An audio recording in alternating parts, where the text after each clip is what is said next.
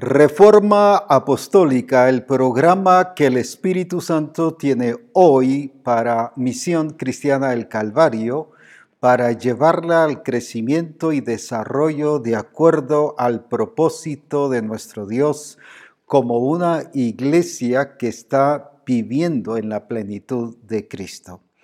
Exaltado sea el Señor por lo que Él ha estado haciendo constantemente la forma que se está moviendo con pastores, discipuladores, el grupo del pastor, discípulos en general. Alabo a Dios porque estoy viendo de una manera real el crecimiento y desarrollo que se está teniendo a nivel general.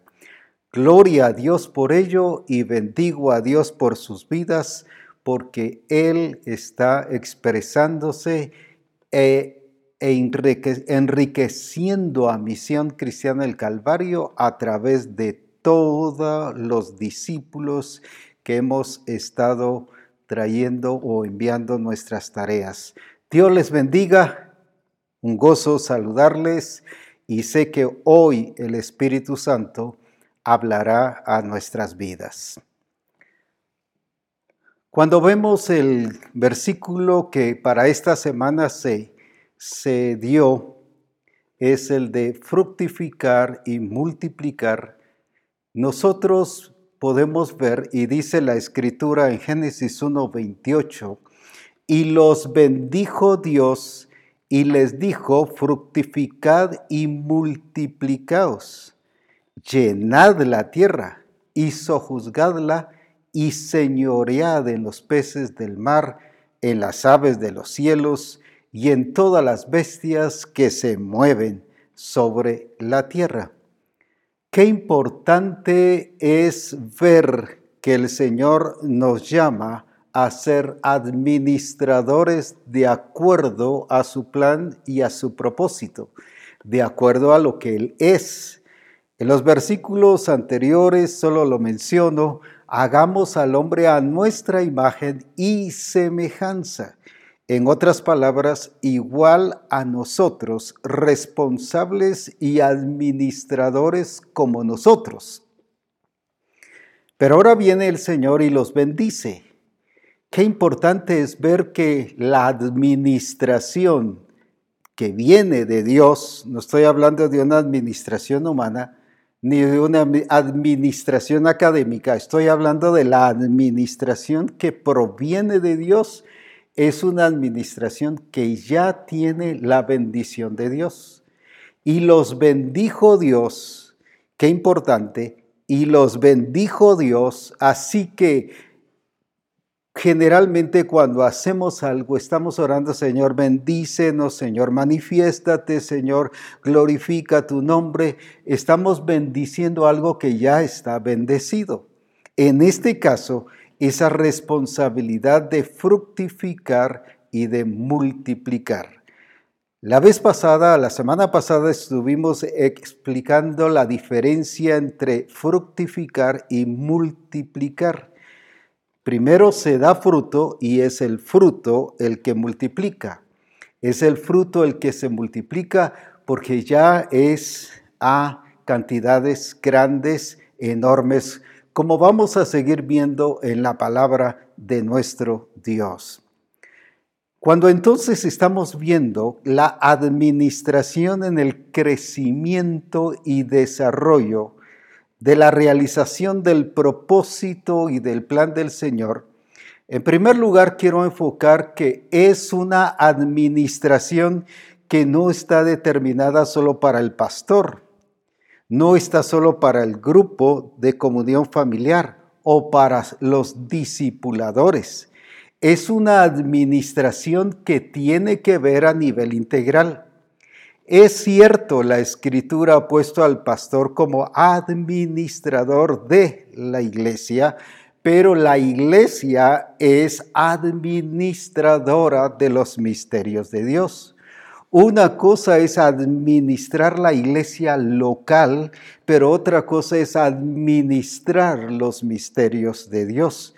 Y el apóstol Pablo solo lo mencionó cuando dice que somos administradores de los misterios de Dios. Eso no me convierte en un administrador de la iglesia, para eso es el pastor. Pero como estamos hablando de una administración integral, esto concierne a toda la iglesia, a todos aquellos que somos lavados con la sangre de Cristo, todos aquellos que somos discípulos de nuestro Señor Jesucristo. Entonces, cuando estamos viendo esta administración, no estoy hablando del pastor, ni estoy hablando solo del discipulador, no estoy hablando solo del esposo en relación a la familia, es una responsabilidad integral de la familia. No estoy hablando solo de una administración del jefe en la empresa, sino es de todos aquellos que componemos la empresa y que somos lavados con la sangre de Jesucristo. Ahora, y así podría eh, explicar de que estoy hablando de una administración integral, no solo en relación a nuestro entorno, sino en relación a todos nosotros como iglesia de Jesucristo, somos administradores de los misterios de Dios. Todo discípulo es hecho un administrador. Porque una de las características del Señor que ha puesto en nosotros por su genética, por la simiente que ha puesto en nosotros, es ser administradores. Por lo tanto, si yo soy un nacido de nuevo, definitivamente tengo que ser administrador. No es que tenga una opción si quiero, si me parece. A mí no me gusta la administración. Mire, a mí me gustan solo los números. Pues eso es administrar. Ahora, no solo los números, por supuesto, sino nos está hablando de una administración que compone a toda la iglesia y sobre esa realidad es la que estamos hablando. Ahora, cuando ya estoy sentando esa base de que es una administración donde está compuesto de todos aquellos lavados con la sangre de Jesucristo, ahí estás tú y estoy yo. Ahí está el pastor y están todos los discípulos de la congregación. Entonces no es solo que el pastor no está administrando bien, sino la pregunta es qué estamos haciendo como discípulos en la administración. Quiero que veamos algunos ejemplos en la escritura de cómo se prepararon para esa administración. Y no solo fue con cosas a nivel, voy a decir así, religioso, a nivel evangélico, sino con cosas que tienen que ver con eh, nuestro entorno, que hacen efectivo el crecimiento y la multiplicación. Quiero que veamos a José. ¿Por qué pongo el ejemplo de José? Porque es un ejemplo que ya conocemos, por eso es que no traigo su historia ahorita a mencionar. Cuando hablamos entonces de José, en la escritura en Génesis 41, 49, ¿qué es lo que nos está diciendo en la NTV? Acumuló grandes cantidades de grano, como si fuera arena a la orilla del mar. Al final dejó de registrar las cantidades porque había tanto que resultaba imposible medirlo. Solo dejemos ahí un momentito. En otra versión dice que almacenó y en otra versión dice que en las diferentes ciudades él allí guardó todos esos granos que había recogido. Ahora, la cosa que yo quiero que veamos aquí no le habla o no le hace recordar alguna palabra profética similar a esto. Algunos profetas que nos han profetizado ya nos han hablado de ese crecimiento explosivo que tendremos y que el Señor quiere que tengamos y que ya está Él determinado para hacerlo un crecimiento que tiene que ver a granel, como decimos. Ahora, ¿qué dice en ese versículo? Que dejó de registrar las cantidades porque había tanto que resultaba imposible medirlo. Se recuerda de la palabra profética del, hermano Alberto Motesi, que dice que no alcanzarían las computadoras ni se darían abasto para toda la cantidad de gente que se debe registrar. Ahora, aquí está hablando de granos, pero el Señor nos estuvo hablando de que sí, Él si lo hizo con granos, ¿por qué no lo puede hacer también con personas? Si Él es el Dios grande y para Él no hay nada imposible. Entonces veamos esto, que si pasó aquí, ahora, ¿qué hizo, qué hizo eh, José en este caso? ¿Por qué fue puesto como administrador y gobernador para que estuviera dirigiendo y llevando a cabo ese crecimiento multiplicador de cosecha que el Señor quería darle al, al pueblo a través de José. ¿Qué hizo? Él antes de recoger la cosecha, primero preparó lugares. Porque si dice que acumuló grandes cantidades y en otra versión que dice almacenó y en otra eh, parte dice y guardó, quiere decir que tuvo lugares adecuados para hacerlo. Cuando hablo de lugares no estoy hablando de un silo o un lugar especial para que guardara unos 25 quintales. Voy a asumir de algo, en este caso de maíz o de grano, como dice aquí, no era una cantidad así, sino eran cantidades excesivas. Quiere decir que él no solo pensó en el grano, no solo pensó en la cosecha, sino dónde lo iba a colocar, pero no era solo un lugar específico, porque dice que en las diferentes ciudades él había colocado lugares para almacenar y guardar todos los granos que se habían recogido. No solo lo acaparó en un lugar, sino lo que podríamos decir formó sucursales, formó otros lugares donde podría guardarse. Lo que quiero llevar es que el crecimiento y, la multiplicación no es solo numérica, sino tenemos que pensar en todo aquello que requiere crecimiento y que requiere multiplicación.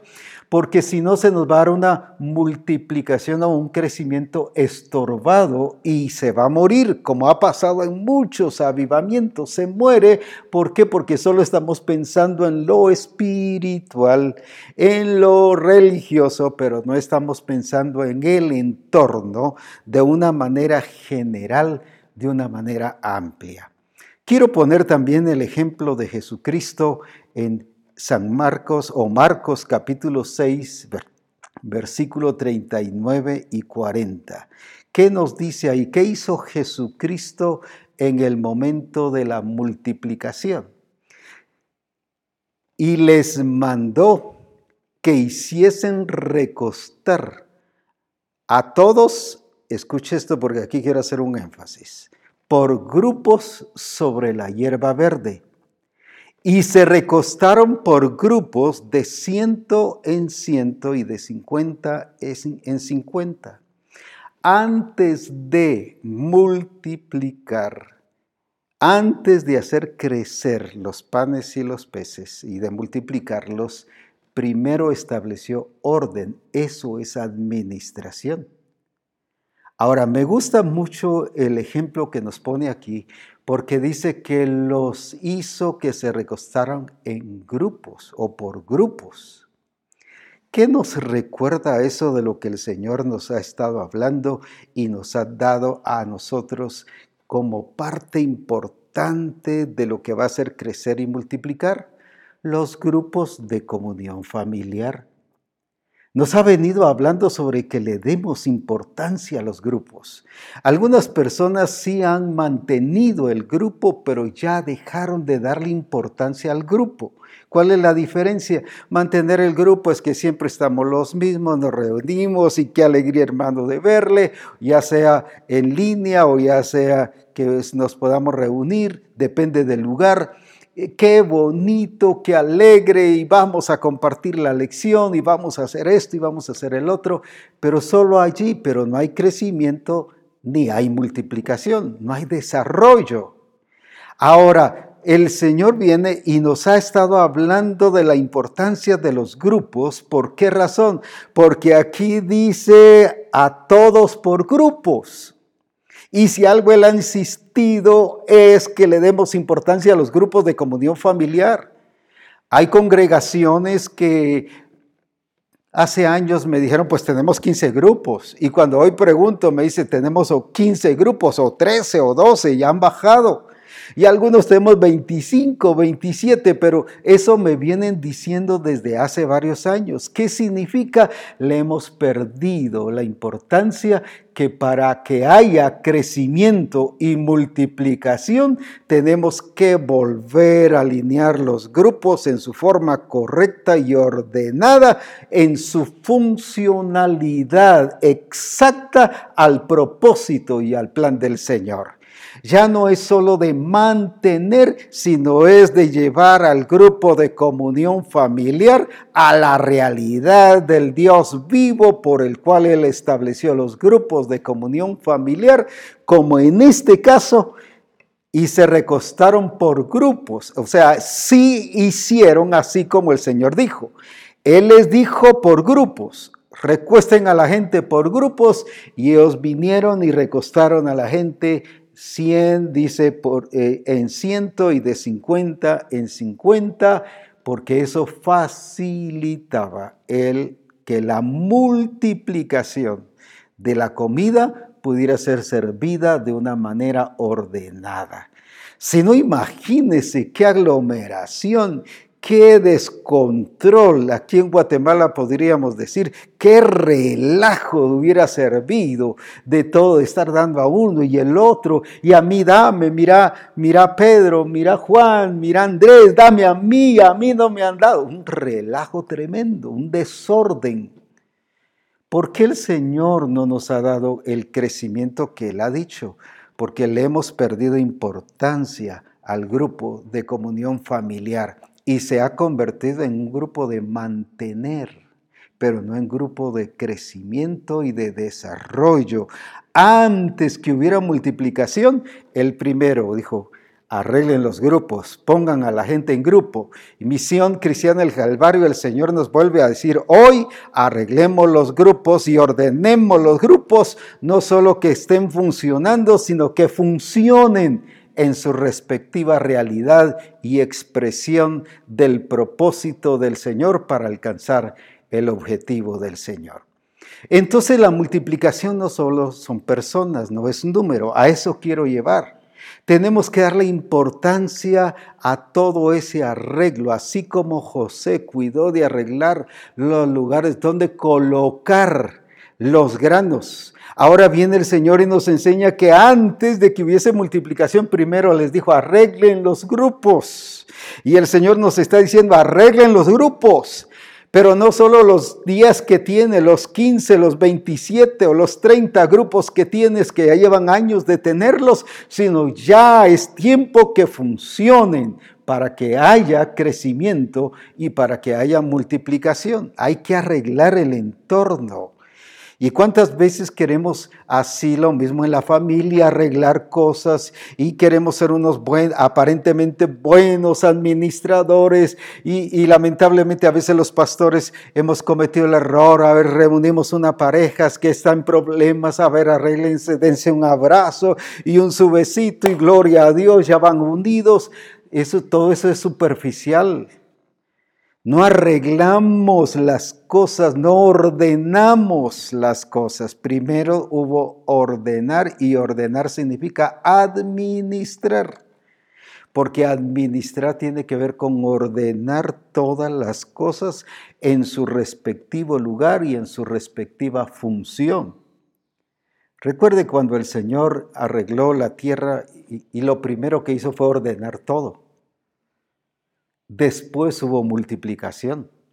Imagínense si hubiera provocado la multiplicación y si hubiera hecho la multiplicación antes de que todo hubiera estado eh, ordenado, todo eso se muere, se ahoga, todo eso se destruye. ¿Cuántas veces queremos que haya crecimiento y multiplicación? Y no es así, porque una iglesia en la plenitud de Cristo tiene los grupos de comunión familiar ordenados. Y recuerde que cuando estoy hablando de ordenados, no es solo que tenga algunos grupos de comunión familiar, sino que estén desarrollándose, creciendo, multiplicándose, cumpliendo el propósito del Señor. Ahora, entonces no es solo que nosotros estemos enfocados en un área no solo que estemos, a veces tenemos una visión así, una visión focalizada, una, una función, lo que algunos le han llamado determinista, una función que está centrada solo en algo. ¿Y cuántas veces nos pasa eso? Lo explico de esta manera. Si vamos a un jardín y alguien quizás está viendo una rosa blanca, pero viene alguien y le dice, mira esta roja, mira esta María, mira esta cualquier otro color. Él está centrado en eso, eso se llama focalización. No está enfocado, sino está focalizado, que está centrado solo en una cosa y de ahí nadie lo saca. ¿Y cuántas veces a nivel de iglesia nuestra administración es así. Tenemos una visión así, pero no una visión de 360 grados. Y aquí mismo en el versículo que el Señor nos dio en esta ocasión, y dice, y llenad la tierra. Sin embargo, Adán y Eva solo se centraron al huerto, cuando el, el llamado y el objetivo del Señor era la tierra ¿Y cuántas veces estamos focalizados solo en nuestro grupo de comunión familiar, en tal zona, en tal barrio, en la casa de tal hermano de tal hermana? Y solo ahí estamos focalizados, o en tal ciudad, o en tal país, pero no lo estamos viendo a nivel global. Tenemos una visión muy corta una visión donde solo estamos, como dije, no enfocados en el plan del Señor, sino focalizados en nuestra visión. El otro problema es cuando tenemos una visión que se, aunque veamos lo que el Señor dice y escuchemos lo que el Señor dice, seguimos nosotros, voy a decir así como Pablo le dijo a los Gálatas, necios o nuestra necedad, ahí con nuestros prejuicios y seguimos viendo lo mismo, pero no vemos lo que el Señor quiere que veamos. Un ejemplo de eso, solo para darme a entender, es cuando mandan a, aquellos espías a que vayan a ver la tierra. Se recuerda que diez regresaron con actitudes negativas, no se puede, hay unos gigantes. Fueron a ver lo mismo, solo que dos grupos con visión diferente. Unos fueron a ver lo que querían ver, aunque estaban viendo la tierra. Pero los otros dos, Josué y Caleb, vieron lo que Dios estaba viendo. ¿Y cuántas veces podemos ver la visión del Señor de crecimiento y desarrollo, pero nosotros lo estamos viendo con nuestro lente, con el lente humano, con el lente religioso, con el lente tradicional, con el lente empresarial, con el lente... Y así queremos ver el crecimiento y así estamos viendo, pero no de acuerdo, voy a usar la palabra misma, con el lente de Dios. Por eso es que el Señor viene y le dice a Abraham, no llevó a imaginarlo, imagínate multitudes que te voy a dar.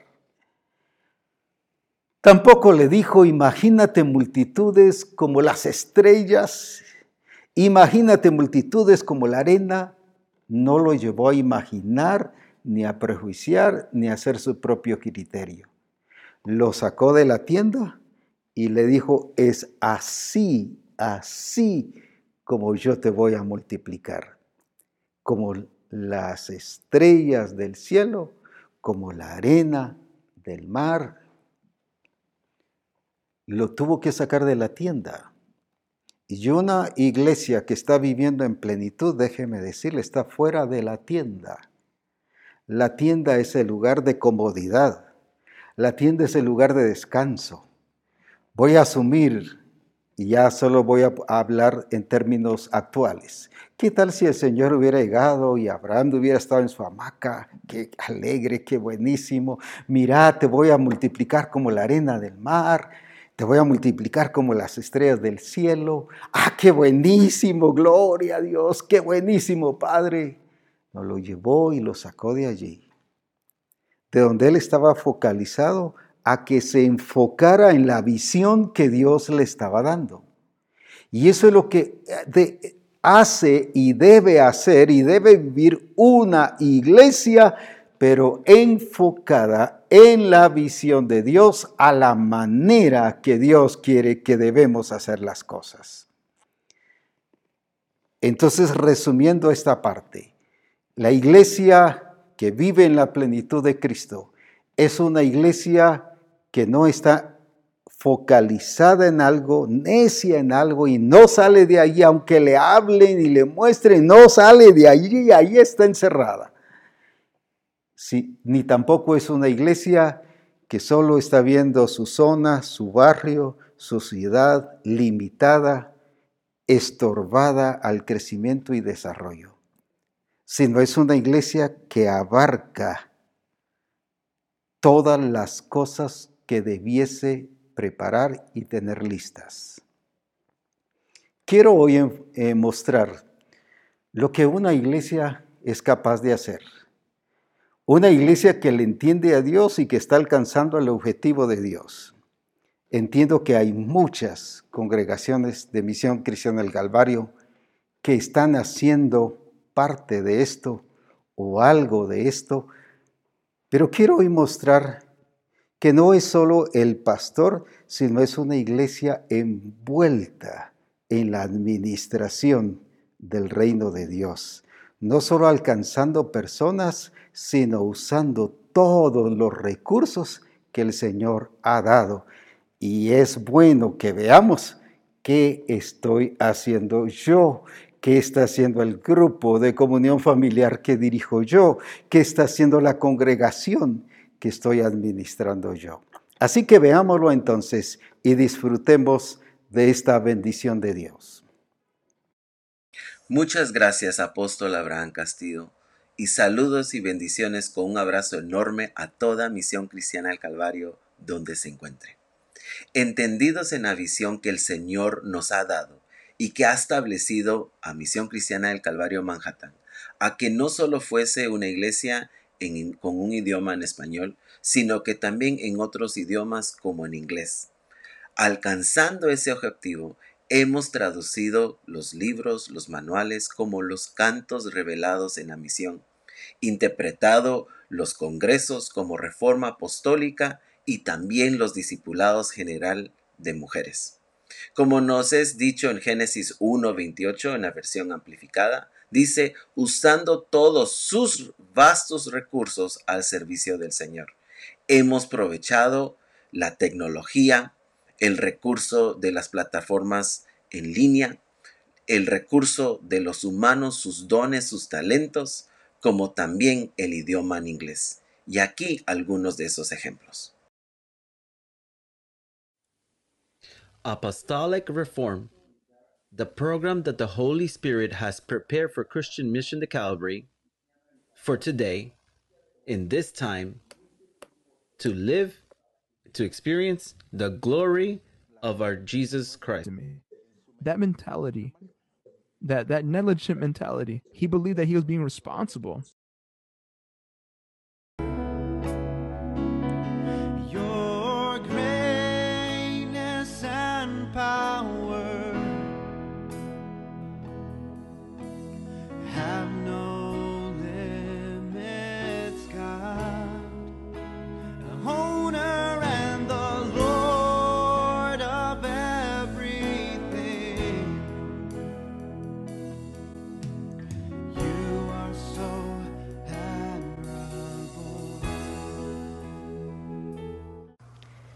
Hemos aprovechado y administrado los recursos tecnológicos para transmitir los servicios de niño semanalmente y los discipulados por videollamada entre semana. Esto lo hacemos en inglés y en español. Recuerda que somos llamados hijos de Dios porque Él hizo toda la creación y nos creó como parte de ello, pero ahora nos ha llevado a un nivel más profundo de una intimidad más cercana, donde somos sus hijos y nos... Esta actividad es un día de diversión en familia. Esto necesitarán papel, un lápiz o pluma y una caja o una jarra. Estamos hoy reunidos. Veremos cinco puntos de resumen de la vez pasada.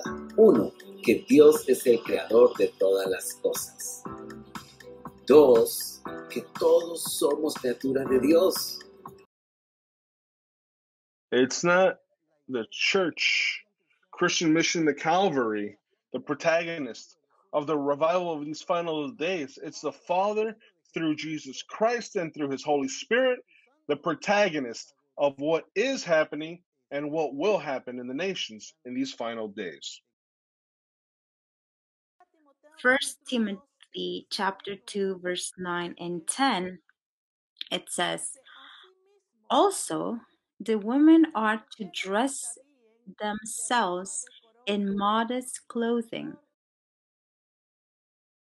Aquí podemos observar los manuales y libros en inglés, como también el trabajo elaborado en ambos idiomas, también manuales y libros para los niños. Ahora miremos algunos de los alcances y frutos aquí de un pastor de Uganda en África, como por ejemplo también de una persona del Islam preguntando, aquí vemos cuándo, de dónde nos ven, de qué país y cuál ha sido nuestro alcance. Ya que cada uno de ellos al contactarse con nosotros hacemos un seguimiento de discipulado hasta llevarlos a nacer de nuevo. Como vemos en este caso, no es solo el trabajo o la administración del pastor, sino es el trabajo de toda la iglesia, o, en este caso una parte de la iglesia, depende el área que se esté eh, realizando. Ahora, ahí es donde el Señor hoy nos quiere sacar de la tienda para que veamos su objetivo y que veamos las estrellas, lo que realmente el Señor quiere que nosotros veamos es que hay más de lo que hemos estado haciendo, mucho más podemos usar y la riqueza que tenemos a nivel de discípulos. Qué hermoso cuánta riqueza hay que no se está utilizando y discípulos que están nada más ahí entretenidos y pensando que el pastor no administra bien, cuando también nosotros como discípulos somos administradores. En nuestro caso, por ejemplo, tenemos aquí, voy a, voy a explicar y vamos a ver sobre el caso de multimedia. ¿Por qué es que estamos creciendo? ¿Por qué es el alcance que estamos teniendo hacia las naciones? ¿Por qué todo ese logro que estamos haciendo? Porque una se está aprovechando el recurso humano.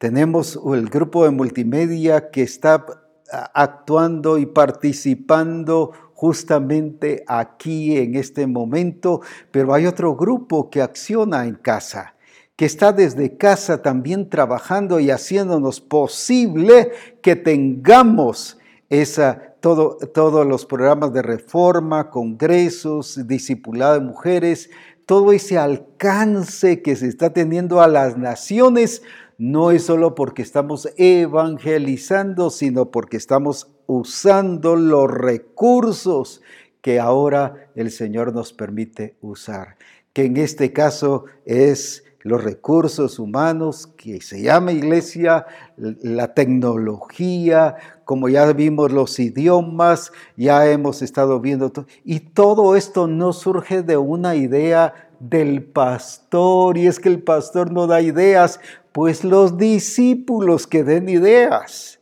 Ah, que es que, por ejemplo, en este caso de multimedia, yo no estoy sugiriendo ni estoy mencionando todas las cosas, por ejemplo, esto de los logros de algo que presentamos el lunes pasado como son las cámaras nuevas.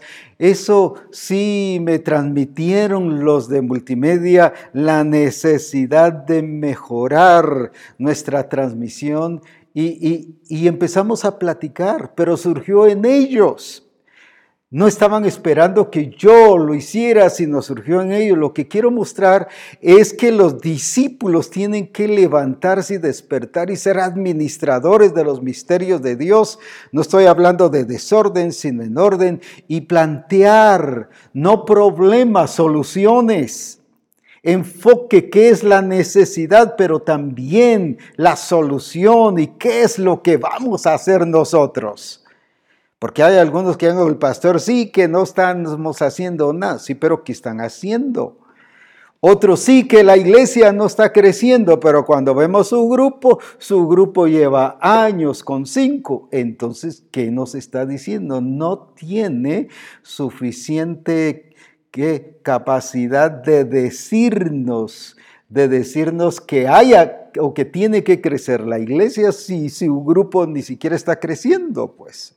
Entonces, qué importante es todo esto es por qué? Porque no nos vemos administradores de los misterios de Dios. Solo vemos al pastor, solo vemos al discipulador cuando nosotros somos parte de todo este quehacer. Recuerde que el Señor, y solo lo menciono, que dice que es por medio de la iglesia que serán notificados los principados y potestades sobre la la supereminente grandeza del poder de Dios y la multiforme sabiduría de Dios, pero es por la iglesia. No es solo por el pastor, no es solo por el discipulador, es la iglesia, o sea, los administradores de los misterios de Dios es usted y soy yo. Así que no solo colaboremos, sino seamos parte de esa iglesia que produce, que crece, que desarrolla, no solo en números, sino a nivel integral. Veamos también con la adoración.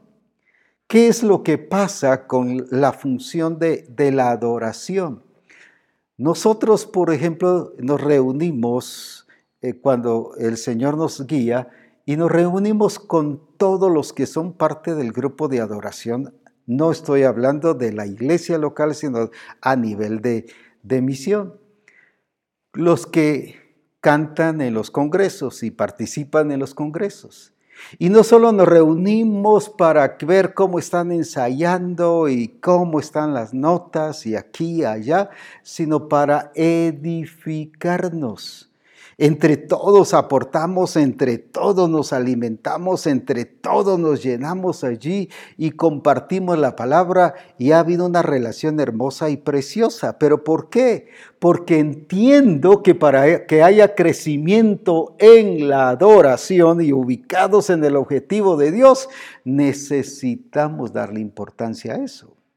Hay pastores que nunca se han reunido con, el grupo de adoración, los dejan ahí solos, que hagan lo que ellos sientan hacer, pero no sobre lo que el Señor quiere que se haga. Y, y, a veces, no solo ya hablando a nivel general, limitamos a los discípulos porque yo como pastor no lo puedo hacer. Déjenme decirles, si así fuera todo esto que les hemos mostrado y les podríamos mostrar otras cosas más, no se estarían haciendo, porque hay cosas que yo no puedo hacer. Apenas puedo decir, por ejemplo, en inglés, good morning, pero de allí ya no paso más. Pero sin embargo hay otros que sí lo pueden hacer. Lo mismo sobre la adoración, si yo canto, mire, toda la congregación se va, sale corriendo, ¿Por qué? Porque no puedo cantar, no soy entonado. Entonces, ¿para qué insistir? Y si yo no puedo, pues dejar a los que puedan. A eso, eso es administración y eso produce crecimiento y multiplicación. Y mire lo glorioso es que dentro de ellos y otros más que eh, hay en Misión Cristiana del Calvario, el Señor les ha revelado esas canciones hermosas que hemos estado exaltando y glorificando al Señor. Qué precioso, está produciendo crecimiento y multiplicación. Por eso es importante que veamos la administración de una manera integral, no solo enfocados en algo que, que solo en una función, en un privilegio, sino que nos enfoquemos en todo aquello que hemos sido llamados a hacer. Y eso es lo que nos dice aquí, volviendo al versículo de, de Génesis 1, 28. Fructifiquen. En otras palabras, hagan eso, nos lleva a actuar, nos lleva a, a, producir, a que prosperemos. A que hagamos, a que administremos lo que el Señor quiere, lo que Él ya puso, porque dice que el crecimiento lo da el Señor. Y Él puso, dice, árboles para que fructificaran y cada uno según su género. ¿Qué tenía que hacer Adán y Eva? Solo administrarlo. Hacerlo producir, que diera fruto para que este fruto lo multiplicara. Y eso es lo que nosotros tenemos que hacer cuando Él nos dice la cosecha ya está lista. ¿Qué está diciendo? Ya no hay más que hacer, es administrar la cosecha, es ir a recogerla y a través del evangelismo y todas las cosas que el Señor nos ha para llevar la palabra del Señor. Ahora también dice multiplicar, reproducir no es solo llevar fruto, es multiplicar. Ya hablamos eso el lunes pasado, por eso no lo voy a resaltar otra vez, solo lo menciono. ¿Qué significa multiplicar? Y vamos a ver eh, siempre de una manera integral. Llenen la tierra. ¿Cuál es la visión que el Señor le ha dado a la iglesia? Ahora no solo la tierra, sino es su creación. La creación gime a una por la manifestación gloriosa de los hijos de Dios. Así que deja de estar viendo solo tu barrio, tu zona, tu grupito de comunión familiar, tu iglesia local allí. Hay mucho más que hacer tiene que ver con cultura, con educación, con formación, con em, asuntos empresariales, con asuntos financieros, tiene que ver con economía con política incluso. Mira, ¿por qué llegó José a ser parte de administrador de un país que no era ni su país, que él no era de allí? ¿Cómo? Si no era ni del partido de Faraón, no era ni del equipo de Faraón, ni siquiera era amigo del Faraón, porque vio su administración hoy todas las naciones para que alguien llegue a ser presidente o un administrador o un ministro, un alcalde, tiene que ser parte de un partido político. Aquí se rompieron todas esas estructuras y se rebasaron todos esos límites, pero ¿qué fue lo que pasó? Un administrador fiel que vio Faraón porque Dios estaba con él y lo vio ahí en la cárcel, ni siquiera en un lugar público, ni siquiera donde uno podría decir se, se, puede uno desarrollar más. Ahí vio que todo lo administraba bien. Y, dije, y dijo, este es el que yo quiero. Así van a decir con gente. Se van a romper estructuras, sistemas. Muchos van a llegar a ocupar lugares públicos no por elección, esto no es por un golpe de Estado, no estoy hablando nada de eso, sino porque están viendo a Dios moverse en la iglesia. Y va a llegar así. Usted dirá, no, pero ese pasó con José, también pasó con Daniel y puedo ponerle otros casos. ¿Por qué Daniel dice que llegó a ser superior a todos los demás? De los sátrapas, los magistrados y mire, todos los cercanos del rey del rey Darío. Pero ¿por qué llegó a ser así? Porque vieron a Dios moverse y vieron a un hombre que administraba correctamente y fielmente todas las cosas. ¿Cómo llegó un extranjero a ser superior y a tener un cargo superior a todos los demás amigos y de allí mismo del lugar del rey y de ese país? Rompió todos los esquemas, pero no era que quitando ni quitando a los demás, fue porque ellos vieron a Dios moverse. ¿Cómo va a irrumpir la iglesia en la política? No haciendo política, sino manifestando a Dios, revelando a Dios. Y ellos van a ver, necesitamos esta clase de personas. Este país necesita a este hombre y a esta mujer para que pueda eh, administrar ciertos cargos con mucha responsabilidad.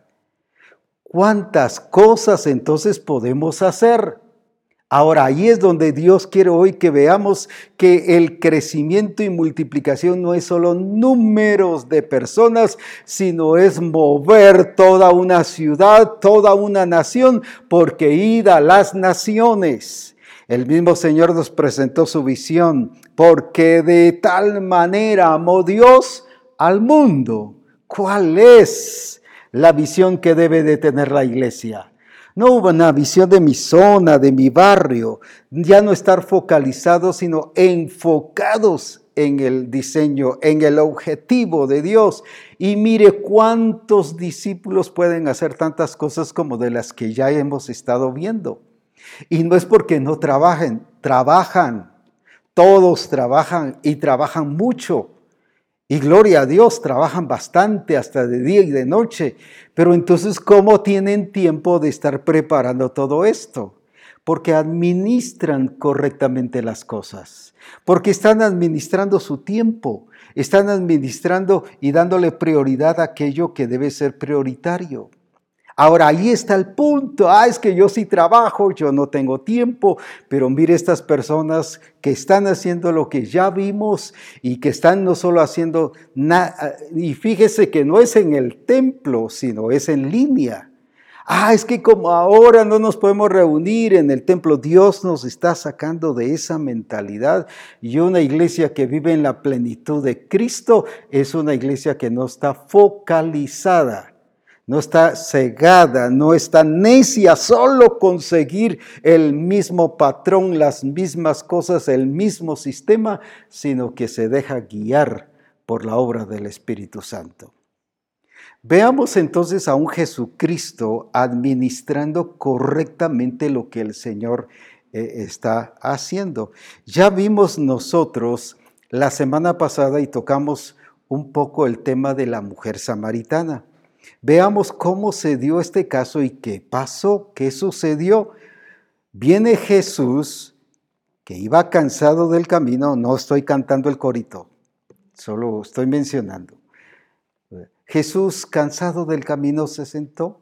No fue nada que preparado, no era nada que le había dicho a la mujer samaritana, mira, yo solo por citas atiendo y vamos a poner una hora y nos vamos a reunir Solo menciono al mediodía, allí donde está el pozo, y, no, no, fue algo que surgió, porque él estaba cansado del camino.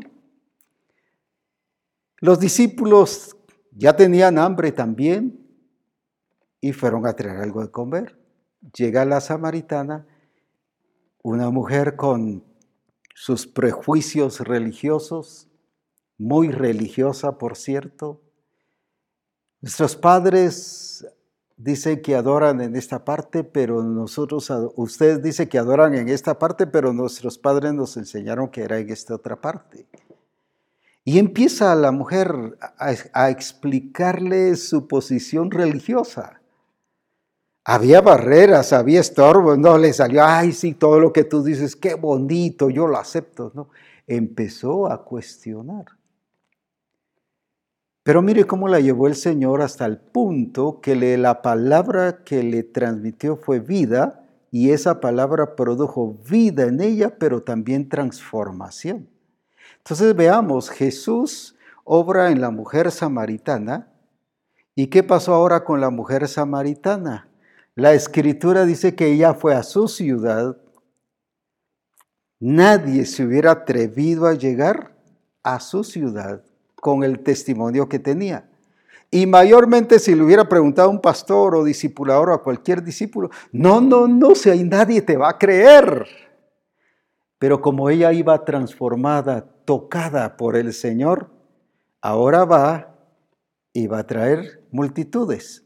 Entonces Jesús, su fruto es la mujer samaritana, pero ahora viene a través de la mujer samaritana, ¿qué pasa? Eh, viene y hay multitudes. Ahí nos está llevando el Señor. Que veamos cómo Jesús se multiplicó, pero no fue Él el que, el que hizo todo, sino fue a través de esta mujer. Claro, no fue solo eso, ya se quedó, ya me estoy multiplicando. También trabajó con saqueo, también trabajó con Saulo. O sea, no es solo que ya gané a uno, gloria a Dios, y se está multiplicando y me cruzo de brazos, ya estamos viendo la gloria de Dios. Él siguió desarrollando y trabajando. Ahora, por eso es muy importante lo que el Señor quiere que, eh, que nosotros comprendamos sobre una administración integral y global. Ahora, ¿qué pasó? Derribó todos sus argumentos y viene y ahora esta mujer trae multitudes. ¿Y sabe qué es lo precioso? Sé que aquí voy a afectar y eso no solo el Espíritu Santo quiere hacer, sino yo también lo quiero hacer. Necesitó solo tres días para dar fruto y para dar multiplicación. Pero ¿cómo si todo mundo necesita preparación? El Señor ya la había preparado. Por eso al, hablarle el Señor la preparó y la transformó, le dio vida. Las palabras que yo os he hablado son vida. Viene y la prepara y ahora viene Jesús y da fruto a la mujer samaritana, pero ahora las multitudes fueron su multiplicación. Pero de la samaritana, ¿qué pasó? La samaritana ahora da fruto a multitudes.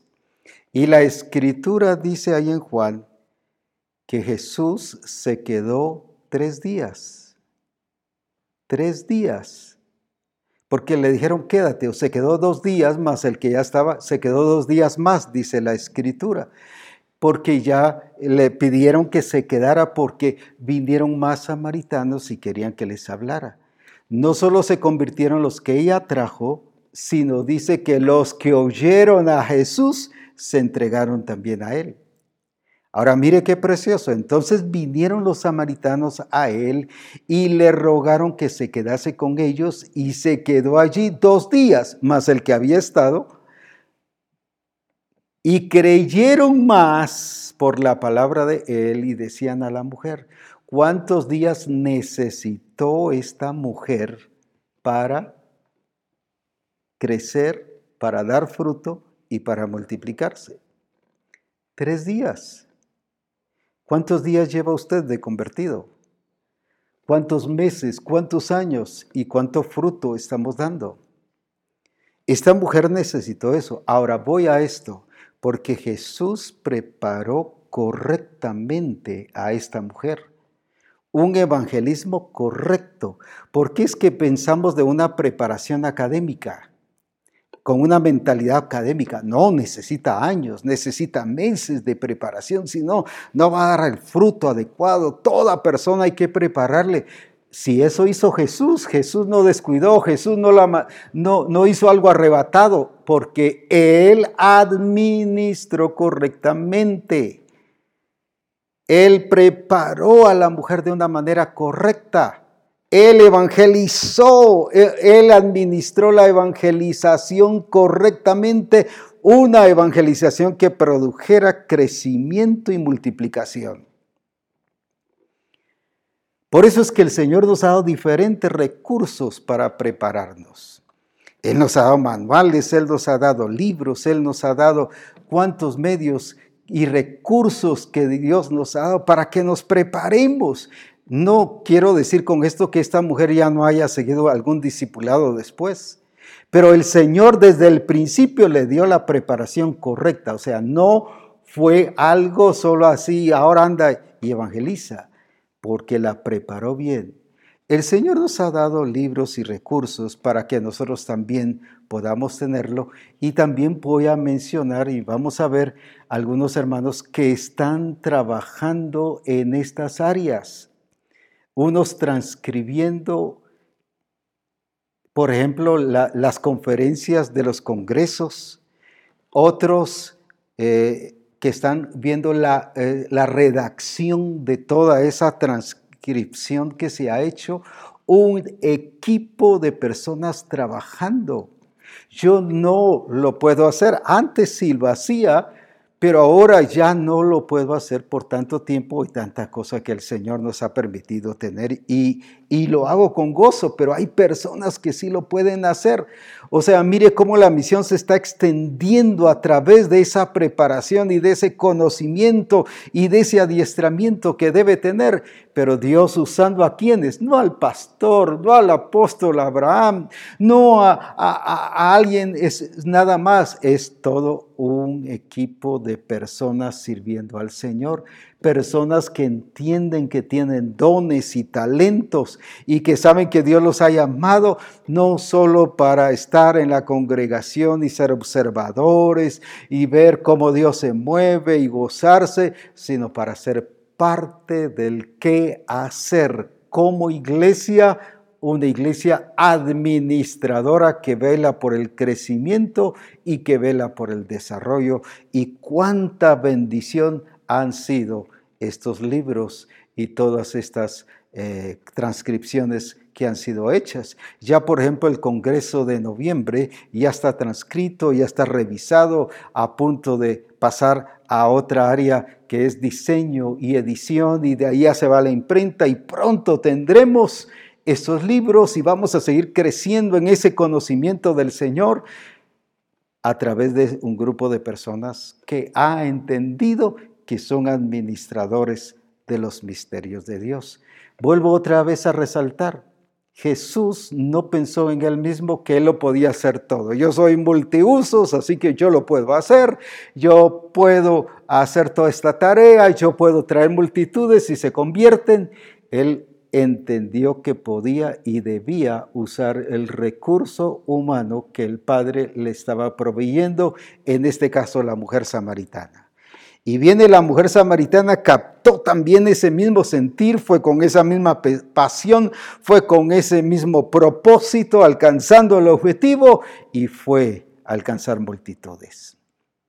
¿Y sabe por qué después resultó, cuando llegó Felipe a Samaria, un avivamiento tremendo que toda la ciudad fue bendecida? ¿Dónde comenzó? Con un Jesucristo que entendió la visión y el objetivo del Padre y que debía usar recursos no solo recursos de evangelismo, recursos bíblicos, recursos de Dios, sino el recurso humano que Dios le estaba proveyendo. ¿Por qué entonces no estamos alcanzando el objetivo de Dios? Porque no estamos administrando ordenadamente y correctamente lo que Dios quiere. No estamos usando todos los recursos. Mire cuántos recursos tenemos hoy en día. Qué importante es todo ello, si alguien nos enseña, un gran administrador es Jesucristo. Se recuerda, solo lo menciono, cuando Jesús antes de irse al cielo, después de resucitado, dice la escritura, que él tuvo una reunión, voy a utilizar palabras actuales, un congreso con los 120 de 40 días. Y nos gozamos y dice que le habló del reino de Dios, pero ahí hubo logística. Gente que se dedicó a preparar ese congreso, gente que se dedicó a preparar los alimentos, gente que se dedicó a preparar dónde se iban a quedar a dormir los 120 y así puedo mencionar, ¿qué nos enseña entonces Jesucristo? Que Él no solo era palabra y palabra y palabra y palabra, que es gloriosa la palabra, sino Él también cuidaba de lo logístico, de los recursos humanos, de que todo estuviera bien, de que todos estuvieran bien alimentaditos, que todo, para que recibiesen la palabra bien, que todos durmieran re bien. Entonces encontramos a un Jesús que todo, todo no solo era palabra, sino él miraba y él cuidaba que todas las cosas que estuvieran a su alrededor estuvieran correctamente y preparadas para aquello que el Señor quería manifestarse y crecer y multiplicar. Otro ejemplo que vemos en Jesús. Mire cómo se multiplicaba él. Jesús, voy a hablar de uno solo, en este caso de Jesús, viene y llama a doce. Y la escritura dice que los escogió y dentro de sus discípulos escogió a doce. Ahora, no estableció el G12 en ninguna parte de la escritura. No dice, así van a multiplicarse en doce a partir de ahora.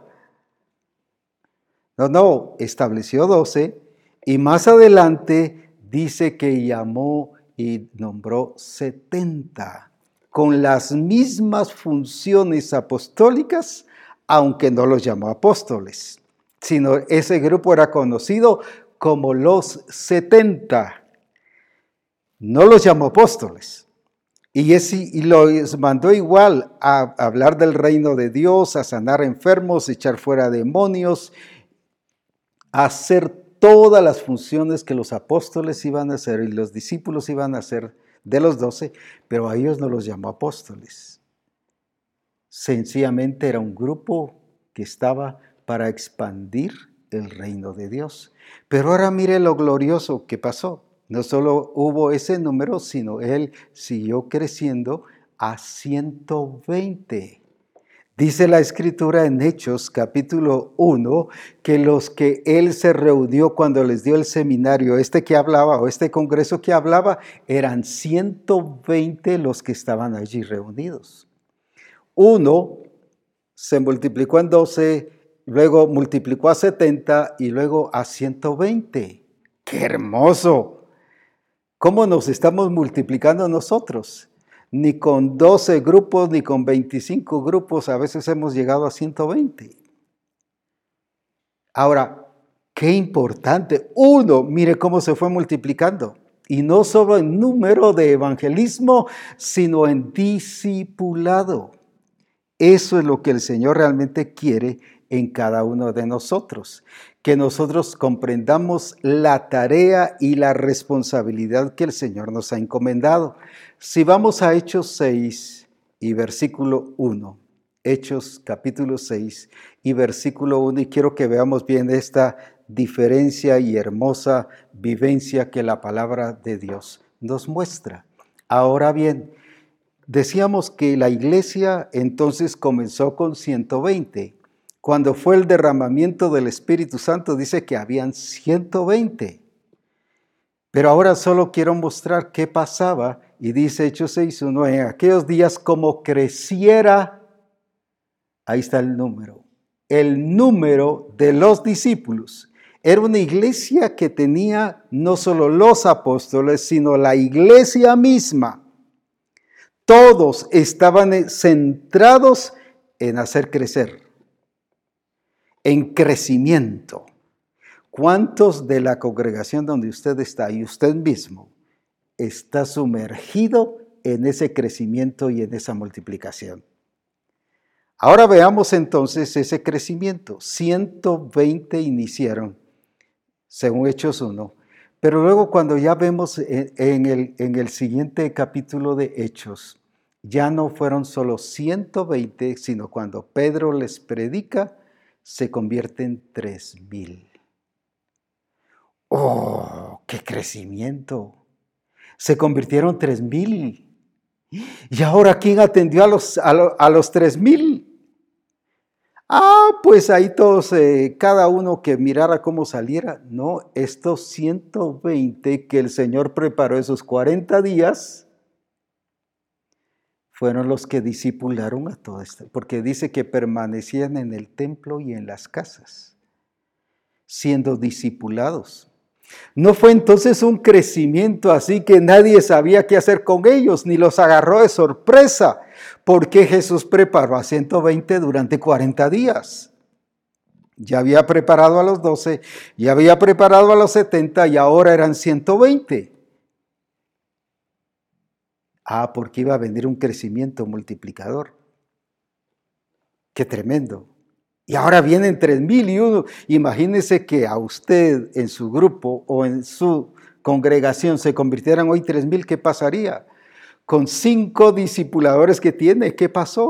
¿Qué pasaría? Se le ahoga el crecimiento. Con 20 se le ahoga el crecimiento. Con 27 se le ahoga el crecimiento. ¿Por qué? Porque no hemos toda, solo pensamos en estos discipuladores, pero no convertimos a toda la gente en discipulador. Jesús agarró a los 120 y los 120 se convirtieron en discipuladores. Y ahora vea, ese mismo modelo captó la iglesia. Y vuelvo otra vez a Hechos, eh, y vamos a Hechos, solo quiero mostrar esta otra cantidad, y ya nos dice en Hechos capítulo eh, 4, eh, o cuando nos habla de la conversión de 5 mil. Veamos esto ahora, mire qué crecimiento un crecimiento que si se nos viene a nosotros así, se nos ahoga, se nos van todos, nos volvemos locos, no hayamos ni qué hacer. ¿Y, y qué, qué es lo que vamos entonces nosotros a hacer? ¿Qué dice? Ahora, veamos entonces, Jesús, los 12, los 70, 120, pero luego 3000 que llegaron a ser 3120. Imagínense una congregación así de repente, 3120. Pero luego dice la escritura que se convirtieron 5000. ¿Cuánto era ya? Eran 8120. Uf, pero ¿cómo una congregación creciendo así? Pero eso pasó. Y si ya pasó, ¿por qué no puede pasar? no solo, no solo va a pasar porque ya pasó, sino va a pasar porque el Señor ha dicho que va a pasar. Ya Él dijo que debe pasar en nuestra congregación, debe pasar conmigo, debe pasar con usted. Y esa palabra es vida. Ahora bien, veamos entonces ya, ¿qué pasó? No se quedaron como 8120. Uh, ya tenemos mucha gente, gloria a Dios, y se quedaron ahí estancados. No se limitaron ni se conformaron. Mire que ahora, ¿qué hizo la iglesia? Estoy hablando de la iglesia. En el capítulo 6, si volvemos al versículo 1, como creciera el número de los discípulos, como creciera el número de los discípulos. Solo ese punto. Ahora, que lógicamente eso trajo ciertos problemas, pero no es el problema lo que quiero enfocar, sino es eso. ¿Qué dice la escritura? Pero y no ya eran 8120 y ahora dice que crecía en el número de los discípulos ya no eran entonces 8.120, sino eran 10.000, 12.000. Según la historia bíblica, no, es lo que dice la escritura, sino la historia bíblica, que la iglesia de Jerusalén llegó a tener 27.000 personas. Y uno dice, no, hombre, no puede ser. Pero sí, aquí en poquitos días ya tenían 8.120. Y ahora dice que crecía el número de los discípulos. Mire qué precioso. No solo se conformaron con 8120, nosotros ya nos conformamos con 100 y ahí llevamos años de estar con 100 o con 200 o con 300 y de ahí ya no hemos pasado. No, ellos no se conformaron, siguieron, siguieron, siguió la iglesia. ¿Por qué? Porque los discípulos tenían vida y entendían que ellos eran administradores como iglesia en cumplir el propósito y el plan del Señor. Pero mire lo que hicieron, ya en el versículo 7 que nos dice. Y crecía la palabra del Señor. Qué importante. No solo creció el número de los discípulos, sino la palabra del Señor crecía o sea, los discipulados, el adiestramiento, la preparación a través de la palabra. Y ahora, ¿qué dice? Y el número de los discípulos ahora no crecía, sino se multiplicaba grandemente. No solo se multiplicaba, sino se multiplicaba, ¿qué dice? Grandemente. ¡Uf, qué precioso! No solo en Jerusalén, y también muchos de los sacerdotes obedecían a la fe. Ahora, mire qué pasó aquí. No solo hubo crecimiento de número, crecimiento de la palabra, y eso que produjo.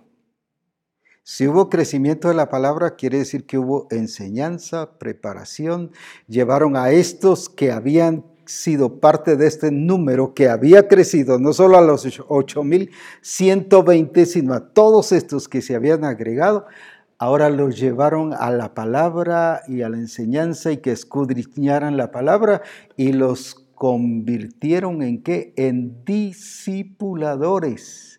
Porque ahora dice que el número de los discípulos se multiplicaba. Ahora no solo crecían en número, sino ahora eran los discípulos que ellos se multiplicaban. Mire, no solo dieron frutos, sino ahora los que se estaban convirtiendo los preparaban para que fueran instrumentos útiles y estos discípulos que hacían ahora se multiplicaban. Entonces imagínese 1, 12, 70, 120, 3.120, 8.120, y de ahí dice que, crecía el número, y luego cinco, pues, y crecía el número de los discípulos, o sea, ¿cuál, ¿qué número fue? No dice la escritura. Pero ahora los discípulos mismos se convirtieron ellos en multiplicadores. ¿Cuántos de la congregación no solo han llegado a ser discipuladores, sino se están multiplicando como discípulos. Ah, llevamos años de mantener el mismo número de discipuladores. ¿Qué significa eso? Que estamos focalizados, pero no enfocados en el plan del Señor. Y eso, según la escritura, la focalización nos lleva a necedad, estancamiento, limitación, pobreza espiritual. ¿Cuándo fue que creció la palabra del Señor? Cuando creció el número de los discípulos, los prepararon. Ahora ya no había solo, ahora ya no eran solo 12 que estaban preparando, ni 70, ni 120, ni, ni 3.120, ni 8.120. Ahora eran estos 8.120 preparando a los demás, a los nuevos convertidos, pero estos nuevos convertidos se convirtieron en discipuladores, multiplicadores, fructificaron y multiplicaron. ¿Qué pasó entonces? Hubo un crecimiento sobrenatural. ¿Pero por qué? Porque administraron correctamente el crecimiento y la multiplicación. La multiplicación, la administración no es delegar, la administración es llevar fruto. Y vuelvo a aclarar, a nivel académico la administración tiene que ver con delegar, pero en el Señor la administración del reino de Dios es llevar fruto. Al llevar fruto va a haber multiplicación. ¿Por qué no hemos tenido el crecimiento? Porque hemos delegado nada más, hemos delegado, evangelicen, hagamos, pongamos, quitemos, vaya usted a evangelizar, hagamos esto. Pero nadie está dando fruto, porque el fruto revela la naturaleza de Cristo, la genética de Cristo, el carácter de Cristo, modela a Cristo. Por eso es que cuando Felipe llegó a Samaria no les predicó de Cristo, sino dice que les predicaba a Cristo, era Él el mensaje. Y en eso se habían convertido estas personas. En eso se convirtió esta iglesia una iglesia, estábamos hablando de la iglesia de Jerusalén. Una iglesia local se convirtió en esto. Ya no eran 8.120, ahora eran ahora miles, eran 10.000, 12.000, 15.000, no sé qué número, porque dice que se multiplicaba grandemente, no solo se multiplicaba, sino esa palabra grandemente quiere decir que había una, una explosión de crecimiento. ¿Pero por qué pasaba?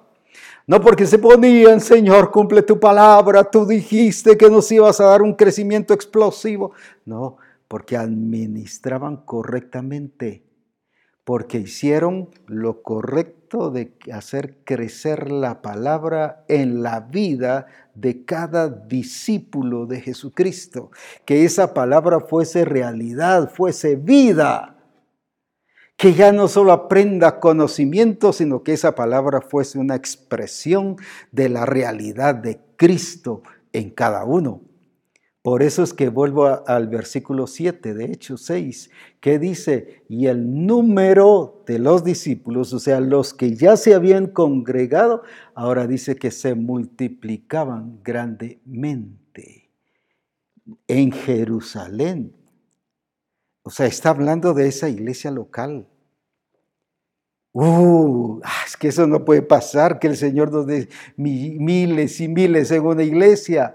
Sí, no puede pasar con una mala administración, que eso no es el diseño. Pero una iglesia que administra correctamente el crecimiento y la multiplicación es una iglesia que no solo evangeliza, sino convierte a cada discípulo, valga la redundancia, convertido en un discipulador. ¿Qué no, es, ¿No fue eso lo que hizo Cristo? ¿No fue eso el modelo? Convirtió a la mujer samaritana, la preparó, la alistó, la transformó y no solo llegó contenta, miren qué glorioso, estoy cambiada, estoy transformada, sino la convirtió en una discipuladora.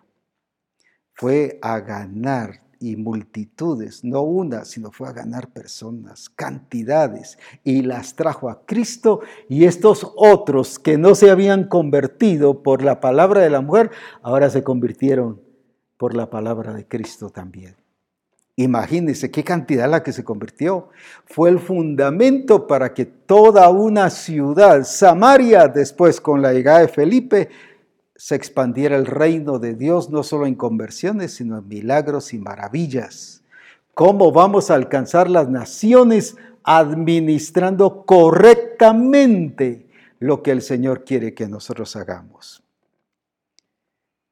Ay, pero es que no, recuerda uno de los versículos que tomamos de Hechos 15, 16. Y os he puesto ahí esa autoridad ya tenemos la autoridad. Y además dice, id y hacer discípulos, ya tenemos la autoridad. Y os he puesto para que vayáis y llevéis fruto. Tiene que ver con el objetivo del Señor, es dar fruto. Pero también, ¿qué nos dice? Y que ese fruto permanezca, nos habla de un perfil de ese fruto. Un perfil de acuerdo a la imagen de Jesucristo que nos reproduzcamos y que reproduzcamos esa imagen, esa genética, ese carácter de Cristo, esa esencia, esa capacidad de Cristo. Ese ser un discipulador. Un discipulador no es el que enseña solamente en un grupo de comunión familiar. Un discipulador es el que transmite esencia genética, es el que transmite capacidad, es el que transmite visión. Ese es un verdadero discipulado que administra correctamente el crecimiento y la multiplicación del grupo que ha sido responsable.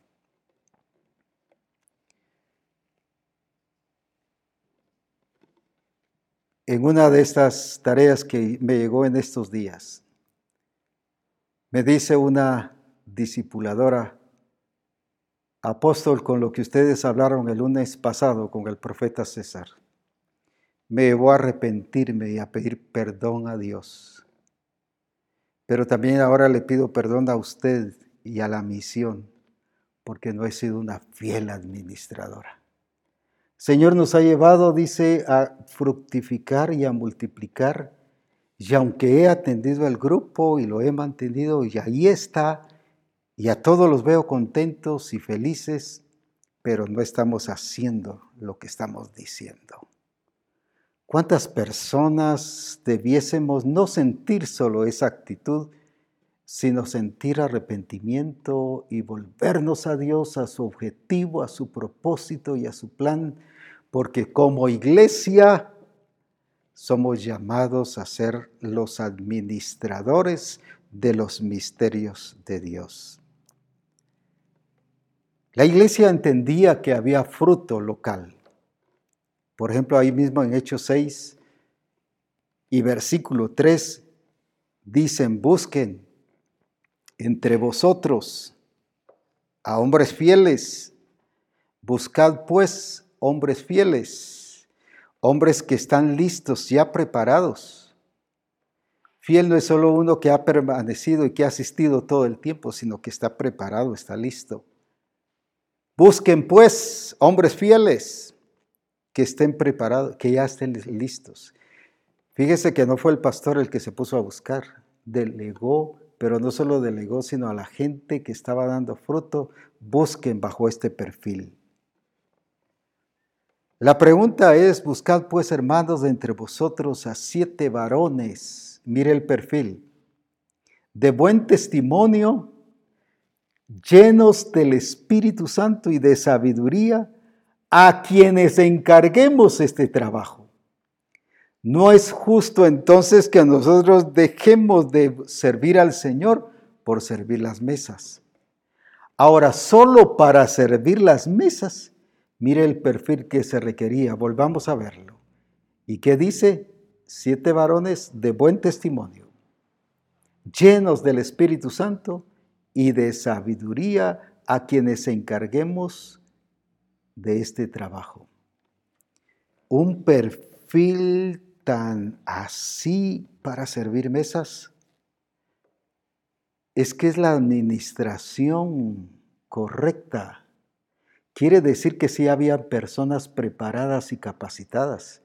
Quiere decir que este discipulado que dice ahí que, se, que crecía la palabra del Señor, sí había dado resultado, sí había producido personas de buen testimonio, llenos del Espíritu Santo, llenos de sabiduría. ¿Qué está produciendo la palabra que estamos transmitiendo a nivel de congregación como pastores, como ministros, o como discipuladores en el grupo de comunión familiar. ¿Será que está produciendo este perfil? Pero uno diría, pero si es para servir mesas. Mejor que reciba un curso de decoración o un seminario de cómo decorar mesas y hacerla más presentable. Pero aún para servir mesas se requería y se demandaba de este perfil. Pero ¿por qué es que nos demuestra esto? Que sí, la iglesia tenía gente preparada. Busquen entre vosotros, no que no hubiese, sino es que busquen porque si hay, y quiero decirle hoy a Misión Cristiana del Calvario y a los ministros de Dios, hay gente preciosa y preparada dentro de las congregaciones. Ya hemos visto cómo se pueden utilizar los diferentes recursos humanos, los talentos, las capacidades, las habilidades, el asunto de idiomas, la tecnología. Sí hay gente que nos puede llevar a hacer cosas grandes y gloriosas. Pero ya es tiempo que dejemos de estar focalizados y que nos enfoquemos en el plan y en el propósito de Dios. Que ya salgamos de esa, de esa visión donde estamos encerrados desde hace tiempo. Una iglesia que vive en la plenitud de Cristo no es una iglesia que está encerrada, ni el grupo de comunión está encerrado en lo mismo, en lo mismo, en lo mismo sino es un grupo de comunión familiar que crece porque administra, como en este caso, se preocuparon de la evangelización porque dice que el número de los discípulos crecía y crecía el número de los discípulos.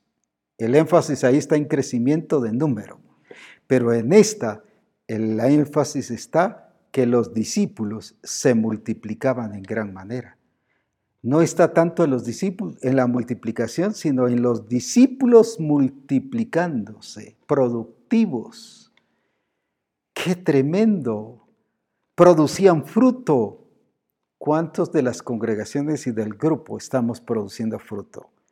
como discipuladores, ¿qué estamos haciendo? Llevando fruto, pero haciendo que los demás también lleven fruto o tenemos un grupo de comunión familiar estancado, limitado, focalizado solamente en reunirnos y, y permanecer en comunión y en armonía. Y qué lindo es verlo, hermano, qué precioso es verla, hermana. Gloria a Dios por eso, pero no es solo eso.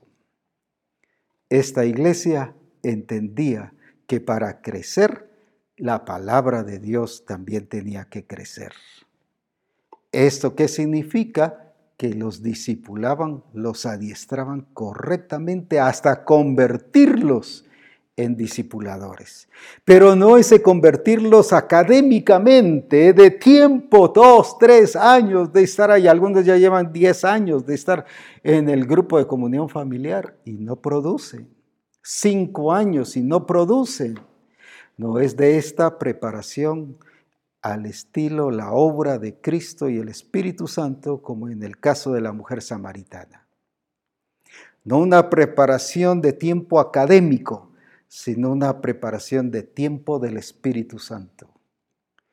Es el Espíritu Santo el que hoy está obrando y preparando a la gente ¿Pero por qué? Porque estamos administrando el crecimiento y la multiplicación de una manera correcta. Vamos a evangelizar de una manera correcta y profunda que produce vida y transformación. Y como dije, no se conformó solo con la mujer samaritana. Ya hablé de un saqueo, hablé de un Saulo. Y mire un Saulo, ¿qué pasa? Viene el Señor y se le revela a Saulo nosotros hubiéramos dicho, no hombre, este Saulo necesita años de preparación para quitarle todas esas cosas que trae de ese mundo perverso. Jesús utilizó solo unos segundos para transformar su vida y envía a un Ananías, un discípulo, que le fuera a ministrar el Espíritu Santo. Pero mire cómo declaró Jesús a, Ananías que era Pablo, que era Saulo. Instrumento escogido me es este. Ya es necesario que como ministros de Dios y discipuladores nos veamos nosotros como instrumentos escogidos, pero que veamos a la congregación como instrumentos escogidos de Dios, que son útiles y que podemos hacer grandes cosas mucho más de las que hoy se nos ha revelado. Esta tan solo es una parte y que, y que pudiésemos ver que no es solo evangelización, sino el preparar diferentes otros aspectos que tiene que ver con nuestro entorno. Jesús preparaba y se dedicaba a ver y administrar lo logístico, como ya mirábamos. Eso de pongan grupos, eso es logística. Pónganse en grupos y pongan para que todo funcione bien y que esta multiplicación no se arruine y que nadie sea estorbado. Dios nos ha dejado los grupos para exaltar su nombre y porque está en la palabra. Es tiempo que volvamos a la palabra y permitamos que el Espíritu Santo se mueva y se manifieste. Hay un versículo que quiero mencionar en la TPT, el Salmo 1 y versículo 3. Y dice, nunca estará seco, nunca está seco, nunca está seco. Y lo hermoso es que en ese mismo versículo dice, siempre produce. ¡Uh, qué tremendo! Siempre está hablando de tiempo. Todo el tiempo produce. ¿Cómo estamos nosotros administrando el crecimiento y la multiplicación? ¿De mes en cuando? No de vez en cuando. Es tiempo ya aquí. Este nos revela que todo el tiempo. Y eso no solo es una administración a nivel eclesiástico, a nivel de número, como dijimos, si no es integral. Transformación a nivel de hogar, a nivel de empresa, administrando correctamente la empresa y multiplicando la empresa en empresas, en sucursales. ¿Por qué no? Ya no pasamos del mismo negocito y llevamos años y años. Ya no prosperamos porque nuestra visión nos hemos focalizado solo en un área, cuando el Señor nos quiere bendecir. Lo mismo en nuestra relación con los amigos. Jesús crecía en eso y era también una de las formas que ganaba respeto y que hacía mostrar su respeto y revelaba a Cristo. Con sus amigos se sentaba a comer en la mesa con los publicanos y pecadores. Se extendía en sus relaciones, administraba correctamente, no participaba de ellos. Voy a decir así, no tomaba licor porque ellos tomaban licor, no pecaba solo porque ellos pecaban, y para agradarlos, hacerse a ellos como muchos dicen, es que yo me tengo que hacer a ellos para ganarlos. Ese es puro engaño, farsa, mentira, pura excusa para esconder también que lo quería hacer. Es tiempo que ya manifestemos la gloria de Dios.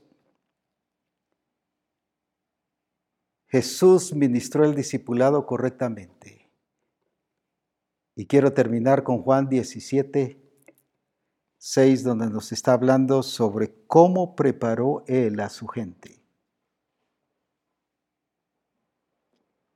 Creció, lo llevó al crecimiento. ¿Por qué esa multiplicación de hechos? Porque Él ya los había preparado. Veamos ahí entonces que dice, he manifestado tu nombre. ¡Uh, qué precioso! Esto es lo que tenemos que ser los ministros de Dios, los discipuladores, pero todo discípulo porque tenemos que alcanzar a ser discipuladores. He manifestado tu nombre a los hombres que del mundo me diste, o sea, venían todos descompuestos, cambiados, todos descontrolados, desordenados, pero dice, tuyos eran. No los vio de Satanás, no los vio del mundo, no los vio del infierno, los vio de Dios. Y me los diste. Y han guardado tu palabra. Ahí está el punto. Están haciendo tu palabra. Están cumpliendo tu palabra. Lo están haciendo, está diciendo él. Ahora han, o sea, hechos, han conocido que todas las cosas que me has dado proceden de ti porque las palabras que me diste yo les he dado. No lo que se me antojó, no las ocurrencias, no lo que yo pienso, no lo que yo creo. No meter excusas. Como un pastor, no, no se confíen de nadie si todos los hombres son fallan, si todos los hombres cometen errores, y mire todo lo que y entonces viene un discípulo y le dice, pero si usted también es hombre, ¿qué está diciendo con eso? Usted mismo está perdiendo autoridad con eso, porque nos está llevando a ver los hombres cuando la escritura nos lleva a ver a Cristo en hombres que nos revelan a Cristo. Qué tremendo. Ahora, ¿qué dice? Han conocido, porque las palabras que me diste les he dado, y ellos las recibieron, y han conocido verdaderamente que salí de ti y han creído que tú me enviaste. Qué discipulado tan perfecto. Ahora entonces, volvamos solo a mencionar por qué de uno se multiplicó a doce y de doce se multiplicó a setenta y de setenta a ciento veinte y de ciento veinte después a través de los discípulos a tres mil ciento veinte y después con los 5.000 a 8.120 y de ahí multitudes que crecían y se multiplicaban, porque prepararon bien a la, gente. Pero no una preparación académica. No estoy en contra de lo académico, de lo profesional, pero era una preparación dada por el Espíritu del Señor y por la obra de Dios en sus vidas porque lo que llevaba Jesús era la vida del Padre. ¿Por qué recurrimos a lo humano y a lo académico? Porque vamos vacíos. lo que tengo te doy, lo que tengo te doy. Y ellos le dieron no poder solamente, sino le dieron a Cristo. La vida de Cristo estuvo en él, en el cojo. ¿Qué es lo que estamos haciendo entonces en la administración del crecimiento y multiplicación? ¿Cómo es que vamos a tener todo ese logro y cumplida la palabra del Señor? Viendo no de una manera con una visión cegada y encerrada y limitada y estancada solo en nuestra propia opinión, sino una visión no enfocada en nuestra propia opinión, sino una visión enfocada en la visión del Señor que es integral, global y recuerde que la creación, la creación gime a una esperando la manifestación de los hijos de Dios. Una iglesia en plenitud es una iglesia que administra el crecimiento y la multiplicación. Y a eso ha sido llamado tú y yo. No estoy hablando de solo ministros que son parte de la iglesia, sino estoy hablando de la iglesia en general. Todos somos administradores y ministros aprovechemos esa bendición de personas que el Señor nos ha dado. Pero las personas también aprovechemos la bendición del ministro que nos ha dado. Así que juntos administremos lo que nos corresponde hacer de acuerdo al objetivo del Padre. Que Dios les bendiga y que juntos sigamos viendo la gloria de Dios en todas las cosas.